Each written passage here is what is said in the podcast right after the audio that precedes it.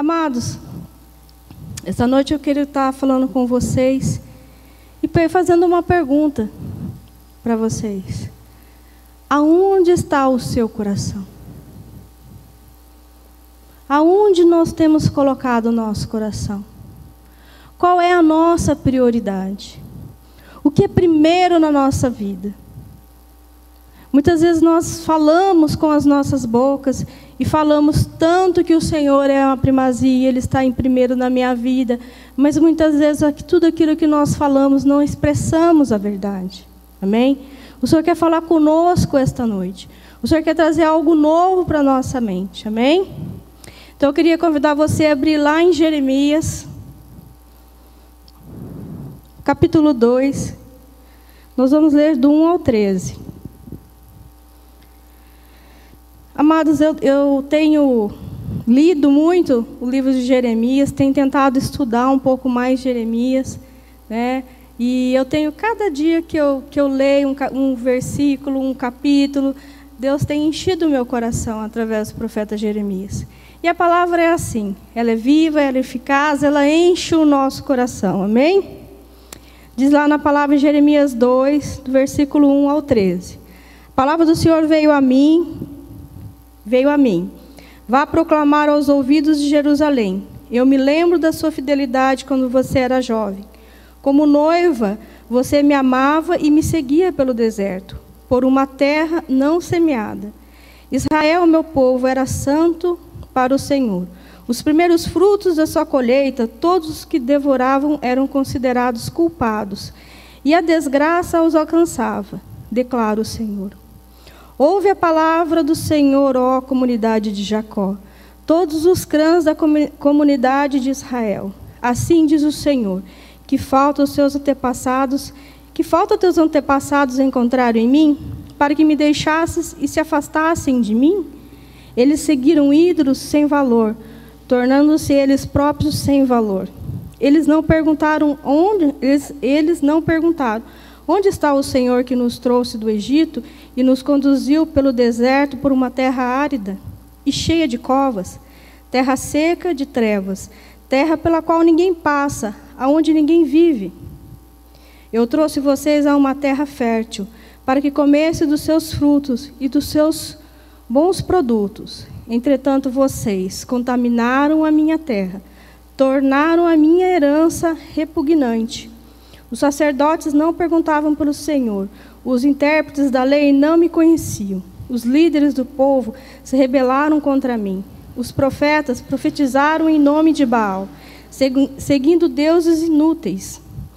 Por isso, eu ainda faço denúncia contra vocês, diz o Senhor, e farei denúncia contra os descendentes, através do mar até o litoral de Chipre.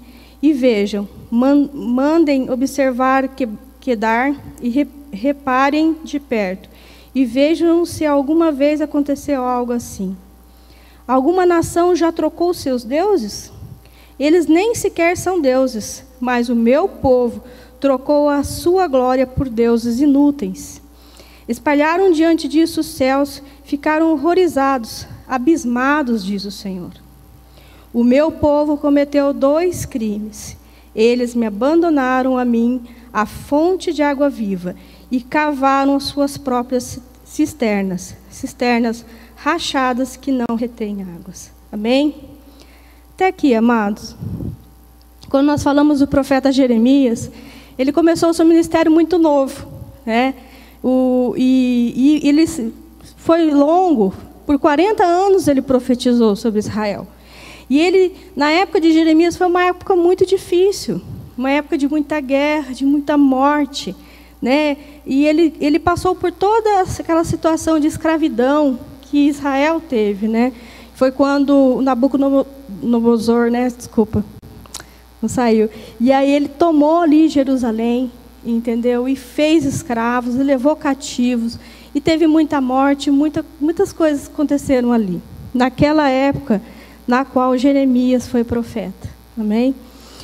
E quando nós olhamos tudo isso, nós vemos o quanto Jeremias, quando, com as profecias dele, com as palavras dele, e o quanto ele era semelhante a Jesus. E aqui a gente consegue ver algumas semelhanças deles, né? Jeremias, ele nasceu em Anadote. Anadote era uma cidade muito pequena, ficava em torno de 3 quilômetros de Jerusalém. Jesus era de Nazaré, de uma cidade pequena. A segunda coisa, ele foi perseguido pelos sacerdotes na sua terra natal. Né? Jeremias, ele, o, as pessoas ali da onde ele nasceu queriam matar, matar ele, queriam matar o profeta Jeremias. Armaram um monte de ciladas para matar o profeta. E Jesus também, em Nazaré ele foi, né, ele não foi aceito ali como profeta. Quando falaram ali, falaram assim, ah, aquele, o filho de José, o carpinteiro, eles não viam Jesus como mestre. Né? Então ali a gente vê muitas semelhanças. Ele foi odiado pelas lideranças da época. Todos os sacerdotes, os homens da lei, odiaram Jeremias. E Jesus, nós olhamos também, foi odiado. Por quê? Porque ele incomodou. Tanto Jeremias quanto Jesus questionava toda a religiosidade daquele povo. Falava de forma, sabe, muito dura com eles e eles não gostavam. Então nós vemos muitas semelhanças. Uma muito forte, de qual assim impactou meu coração, é que fala que Jeremias é o profeta chorão. Ele chorou por Jerusalém. E nós vemos que Jesus também chorou. Quando ele olhou e falou: Jerusalém, Jerusalém, que mataste os meus profetas. E ali ele chorou olhando a cidade. E nós vemos essa semelhança e outra coisa também muito bonita que todas as profecias de Jeremias falavam muito de destruição, mas ele também falava de restauração. E Jesus também. Vai haver destruição, mas há uma nova aliança. Há restauração. Há restauração para Israel. Há restauração ao meu povo. E Jeremias também falava. Falava o quanto Deus queria aquele povo rendido a Ele. Então nós vemos tantas semelhanças, tantas coisas parecidas entre os dois. E ali, mesmo tão jovem, ele profetizava e falava ao povo. E amado, aí quando nós olhamos ali a palavra e fala, né, da questão quando, Jesus, quando o profeta fala lá que Deus fala, assim diz o Senhor: Lembro de ti, da tua afeição quando era jovem, do teu amor quanto noiva, e como me seguia no deserto, numa terra em que se não, seme, não semeava, não produzia. Era tanto amor, era tanta paixão, que Deus assemelhava como uma noiva. Aí fala: como que pode essa noiva tão querida, tão amada, rejeitar o Senhor, abandonar o Senhor? abandonar aquilo que, né, o amor que eles tinham. Aí você fala assim: é possível um crente adorar outros deuses? É possível um cristão que conheceu Deus intimamente abandonar a Ele? E fala: você é. É possível que um marido que nunca traiu sua mulher, nunca, mas também nunca deu o amor que ela merecia. Pode viver anos com ela, mas nunca expressar o verdadeiro amor. É triste, amado. E é assim que Deus se sentia. Como uma, como uma mulher que não é amada pelo seu esposo. Nunca o traiu, mas também não o amou, o abandonou. E eu não sei dizer para você o que é mais dolorido, se é ser traído ou se é nunca mais ser amado. E você que é casado, você sabe, quando a gente está apaixonado, a gente faz tudo. E você não vê hora, você não vê problema, né, Theo? Namora todo dia. Eu, no primeiro ano de namoro, queria ver o César todos os dias. Gente, atrapalhou até o meu estudo. Pensa na minha apaixonada. Né? Eu acho que ele também, porque ele também ficava atrás. Mas era uma paixão, era um amor, era algo tremendo, era algo assim. Então, ah, então, quando Deus fala, fala desse amor, desse primeiro amor, dessa paixão, desse, dessa, esse algo assim que mexe com o nosso coração. E também semelhante quando nós conhecemos a Jesus. Pensa numa pessoa briguenta. Vai falar mal de Jesus para mim. Quando me converti, eu não queria saber se eu era católica, se eu tinha seguido há anos a igreja, eu não queria saber de nada, eu estava tão apaixonada, eu queria seguir Jesus, eu queria ler a Bíblia, conhecer esse amor, essa alegria, essa vontade, eu brigava por Deus. Eu brigava para conhecer a palavra, eu acordava de manhã, lia a Bíblia, aquele fervor, e eu orava crendo. Eu lembro que um dia eu ajoelhei e falei: Senhor, eu não tenho dinheiro, mas eu preciso de uma casa, se o Senhor me ama, né? É, e se for da tua vontade, faz o teu querer. E eu lembro que eu orei, que eu jejuei, que eu. Sabe aquela fé que move montanhas? E eu lembro que quando nós compramos nossa casa, compramos sem dinheiro. Você imagina uma pessoa comprar uma casa sem dinheiro? Eu comprei uma casa sem dinheiro.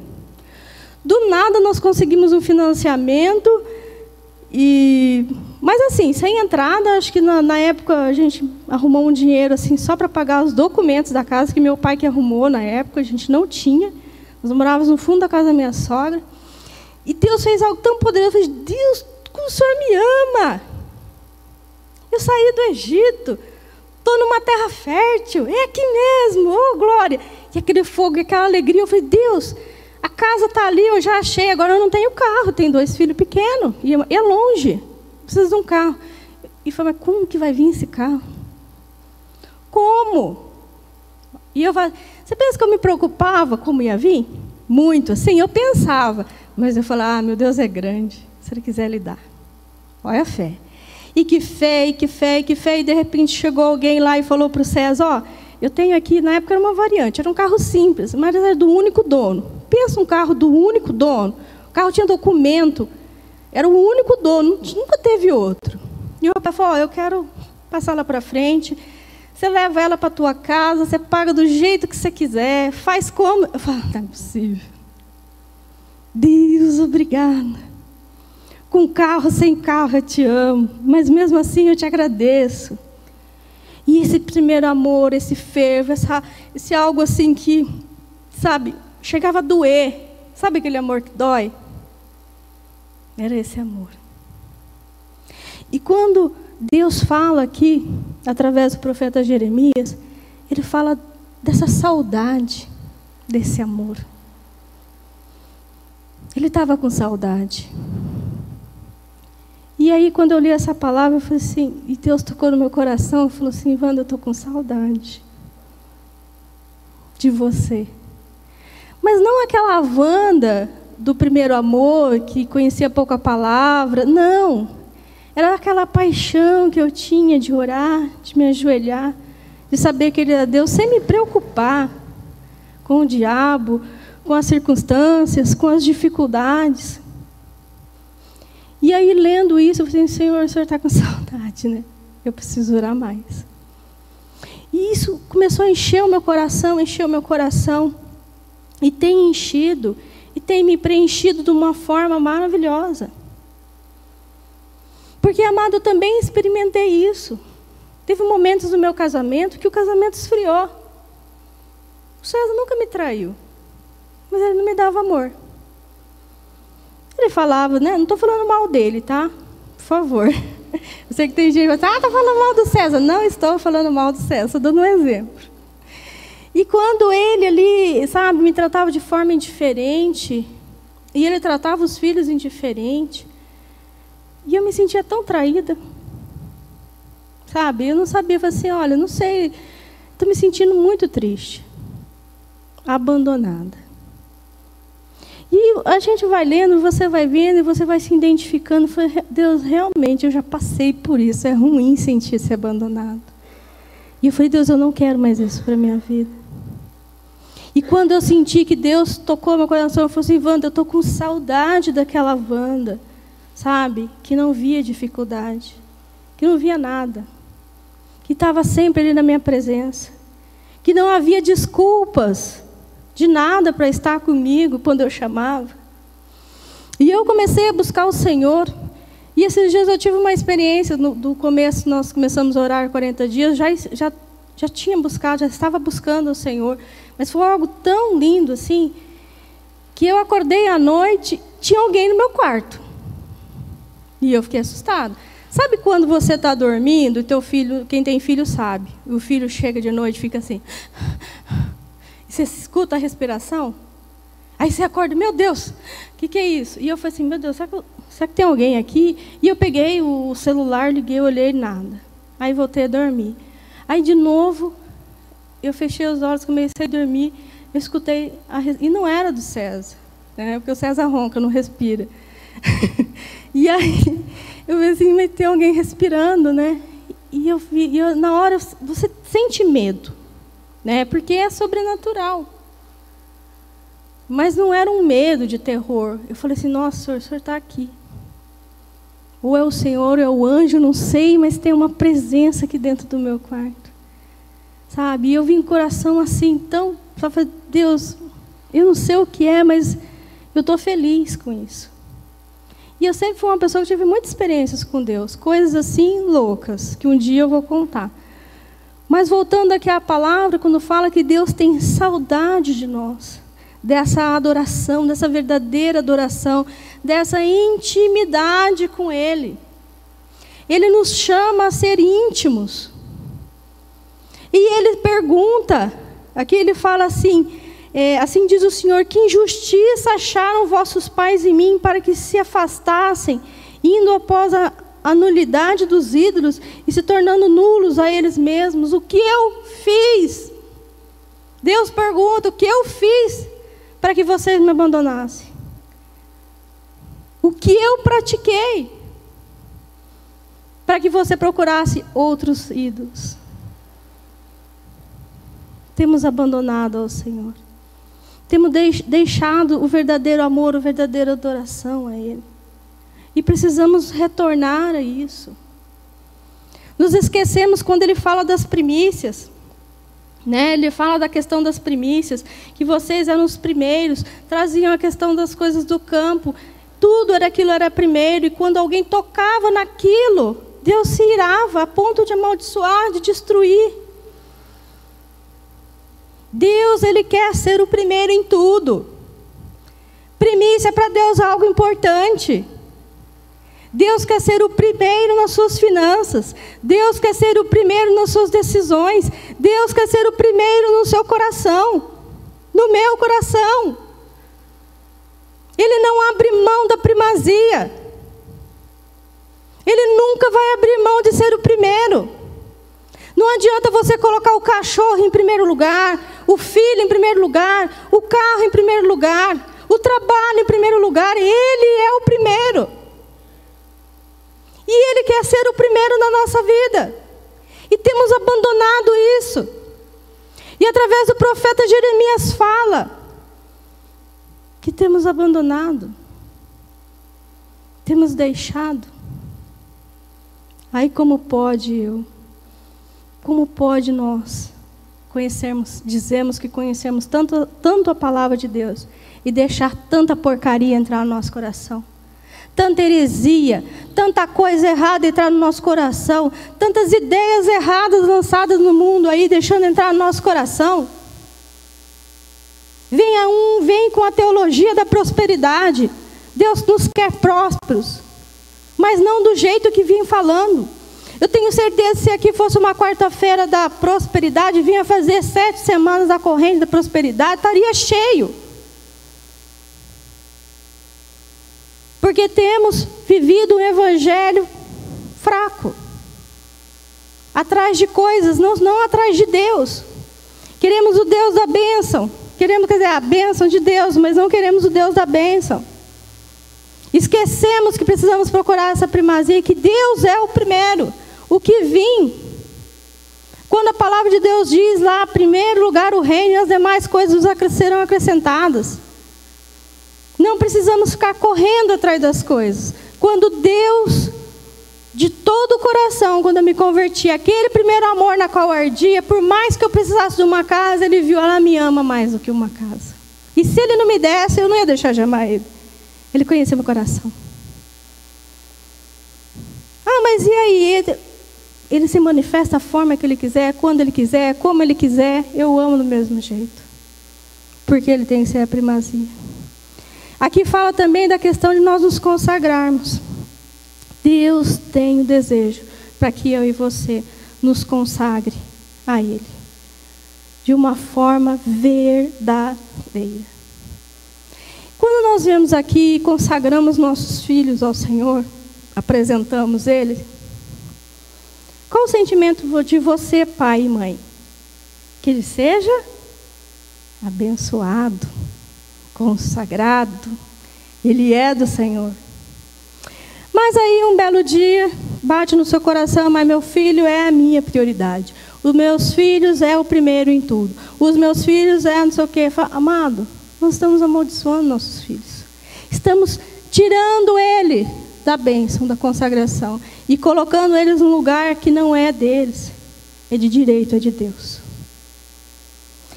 Por isso eu falo que tantas coisas ali aconteceram em Israel, porque eles se perderam. Mas nosso Deus é tão amoroso que, apesar de tanta escravidão, de tanta luta, de tanta morte, e, e, e o profeta Jeremias ele chorava muito. E você imagina uma pessoa da tua nação, uma pessoa da tua família que você conhece ser arrastada. Lá fala, na, em Jeremias fala que arrastavam as crianças na lama. Entendeu? As jovens eram abusadas, eram feitas como escravos. Os jovens eram mortos dentro da cidade. Ele chorava com tanta desgraça, com tanta coisa acontecendo. Aí quando você olha o jornal, né, minha sogra escuta o jornal que pinga sangue lá e vê tanta tragédia e tanta morte por coisas banais, amados. Não temos vivido tempos tão diferentes daquele.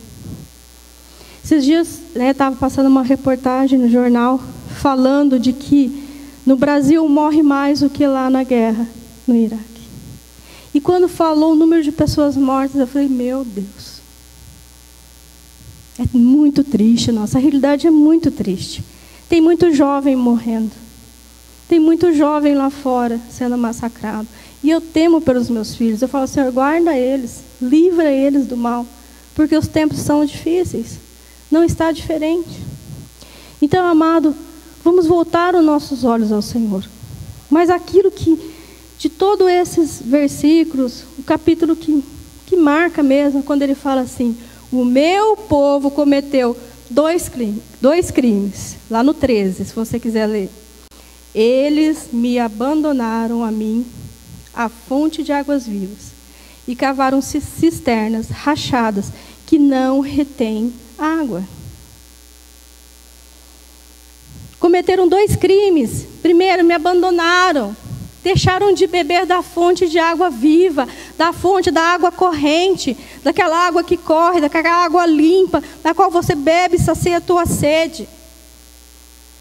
Sabe o que nós temos feito? Muitas vezes cavados cisternas né, buracos ali, temos feito tudo ali para poder reter coisas do mundo na nossa vida, porque não é nem de Deus. E guardar coisas que não é nossa. Aí sabe o que faz? Vai indo, porque são todas rachadas, furadas, enganosas. E temos cavado cisternas, coisas que não são, que não pertencem ao Senhor. E deixado de beber todos os dias. A fonte limpa. Eu não sei você, mas eu, como fui criado no sítio, eu sei o que é um poço. Eu não sei se você já bebeu água, água saloba, que tem gosto de sal. É horrível. Tem muito cristão bebendo água saloba. Porque não tem, não, não consegue buscar mais a Deus. Porque o abandonou. Porque deixou de o buscar. Porque deixou de colocar Ele em primeiro lugar na vida. E tem bebido uma água podre, saloba, amarga. Cavado cisternas, muitos têm morrido de sede. Sede mesmo, amado. Tem pessoas que estão como. Eu não sei se você já sentiu aquela sede de grudar a língua no céu da boca. É essa sede que muitos estão lá fora. Sede, sede, sede, mas não conseguem achar, não conseguem buscar, não conseguem voltar para o Senhor. É hora de mudar isso. É hora de buscar na fonte certa. É hora de beber água limpa. Chega de beber água suja, água podre. Chega de beber água saloba, salgada. Ele tem um rio aqui para liberar sobre as nossas vidas de águas essa noite. Mas para isso nós precisamos mudar a forma que nós pensamos e colocar ele em primeiro lugar. Ele tem que ser o primeiro na minha manhã. Ele tem que ser o primeiro nas minhas decisões, primeiro nas minhas finanças. Ele é o primeiro. Amém? E deixar as outras coisas que Ele vai nos acrescentar, na medida certa. E voltar a amar a Ele, voltar a ser apaixonado por Ele. Ah, Wanda, mas eu não consigo, eu não vou conseguir nunca amar como eu amei da primeira vez. Eu te digo, é capaz, você consegue. Sabe por quê? Porque como uma esposa que já amou apaixonadamente o marido, chegou a um ponto de odiá-lo, hoje eu o amo de novo. Como da primeira vez. E humanamente eu consigo fazer isso. Você imagina com o meu Deus. Muito mais com Ele. Então, que eu e você essa noite possamos sair daqui apaixonados pelo Senhor e beber dessa fonte de águas limpas, cheios. Porque como foi que eu preguei na outra vez, se eu não estiver cheio dessa água, se eu não estiver cheio do Espírito Santo, se eu não estiver pleno e cheio com Deus, eu não vou aguentar as lutas deste mundo. Eu vou sofrer, eu vou morrer. Amém? E Ele quer nos encher. Nós temos, estamos fazendo 40 dias de oração e jejum aqui na igreja, das seis e meia às sete e meia. Gente, é um divisor de águas. E hoje nós estávamos aqui orando e uma irmãzinha falou assim: Nossa, irmã, eu vi como se fosse um rio limpo, mas ele era tão limpo que eu vi os peixes pulando aqui na frente. Aí eu falei assim, irmã, espera aí. Profeticamente eu passei, Senhor eu quero pescar nesse rio. Se tem esse rio de águas aqui, se tem esse peixe, se tem alimento, se tem vidas, que sejam vidas, seja o que for, eu quero esses peixes de fonte de água viva. E só Ele pode dar. Amém? Só Ele pode trazer.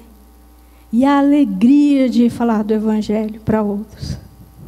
Porque pensa uma pessoa apaixonada de falar de Jesus para outras pessoas. E essa semana eu tive o privilégio de falar de Jesus para uma moça, né? E ela estava vindo e veio tirar um monte de dúvidas. E eu, sabe, falei, falei, nossa, faz tanto tempo que eu não faço isso, que gostoso falar. E ela está tão apaixonada por Jesus, só que ela tem um monte de dúvida, isso, mas isso não posso mais, como que é isso, como que é aquilo, como que é esse outro. E aí eu fui falando para ela, mas pensa no amor que encheu meu coração, é muito bom. Não tem dinheiro no mundo que pague a alegria de poder falar de Jesus para quem está chegando. É muito bom. Eu fico muito feliz.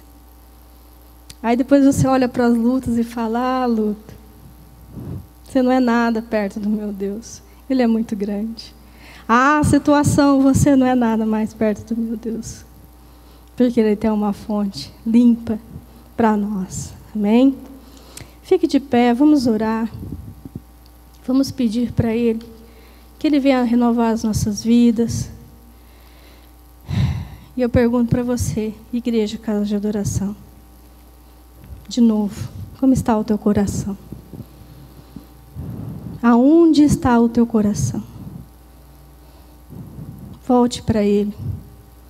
Volte a olhar para o seu Deus com amor. Um amor de filho. Para um pai que ama.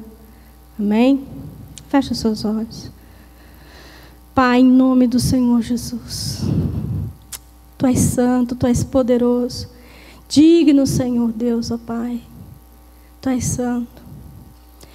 Como igreja, Senhor, queremos pedir perdão, Senhor. Se de alguma forma abandonamos ou passamos um sentimento de abandono, nos perdoa, Espírito Santo, se nós entristecemos como igreja. Nos perdoa, Espírito Santo, se muitas vezes colocamos coisas em primeiro lugar na nossa vida. Nos perdoa, Senhor, se nós de repente amamos até mais a nossa família do que o Senhor. Nos perdoa, Senhor Deus, ó Pai, se temos colocado até os nossos problemas na tua frente. Nos perdoa, Senhor. E nos faz de novo. Nos faz, nos renova, Senhor. Renova a nossa aliança.